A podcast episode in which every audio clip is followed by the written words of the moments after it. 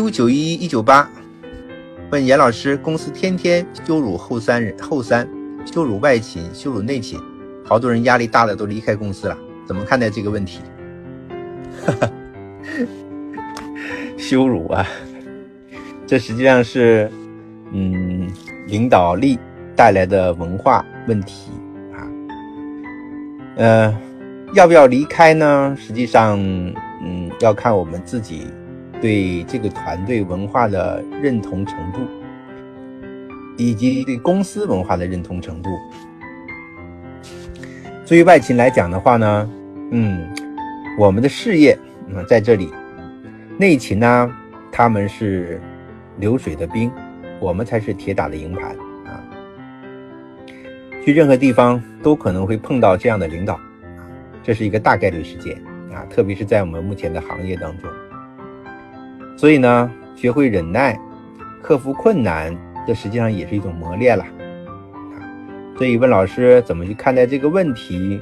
其实这个问题很简单，你如果关注这些羞辱，它就变成羞辱；如果你不关注它，听不见、看不到，左耳朵进右耳朵出，那也就无所谓了。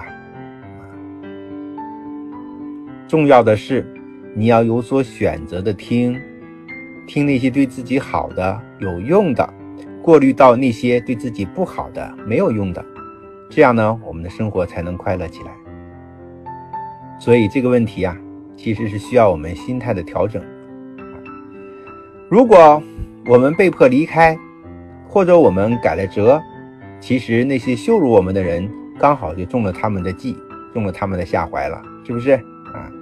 因为他们羞辱我们的目的是什么呢？